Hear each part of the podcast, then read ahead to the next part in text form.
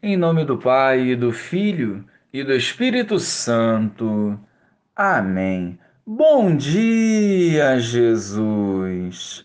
Na tua presença queremos viver esse novo dia, colocando em prática os vossos ensinamentos e testemunhando as maravilhas do teu reino.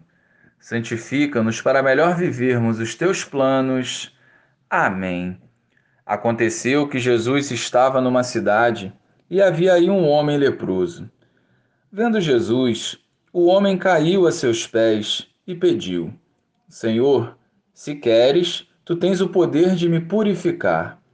Jesus estendeu a mão, tocou nele e disse: Eu quero, fica purificado. E imediatamente a lepra o deixou.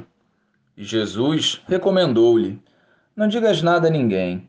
Vai mostrar-te ao sacerdote e oferece pela purificação o prescrito por Moisés como prova da tua cura. Não obstante, sua fama ia crescendo, e numerosas multidões acorriam para ouvi-lo e serem curadas de suas enfermidades. Ele, porém, se retirava para lugares solitários e se entregava à oração. Louvado seja o nosso Senhor Jesus Cristo, para sempre seja louvado. O leproso não duvidou. Foi ao encontro de Jesus confiante na obra que o Senhor realizaria na sua vida. No exemplo do Evangelho, foi uma cura física. Na nossa vida, pode ser uma cura interior.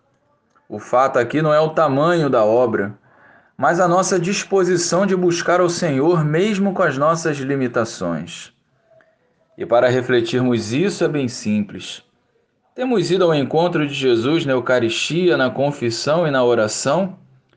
A atitude do leproso é o norte das nossas ações. Buscar ao Senhor e clamar o seu agir. Reconheçamos Jesus como nosso Salvador.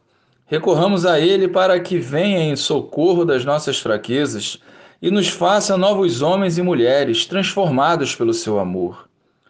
Jesus nos quer discípulos dispostos a testemunhar a grandeza do Pai. Com um coração sincero e solícito, não tenhamos medo de pedir a graça ao Senhor, nem de anunciar a boa nova com os lábios e principalmente com a vida. Glória ao Pai, ao Filho e ao Espírito Santo, como era no princípio, agora e sempre. Amém.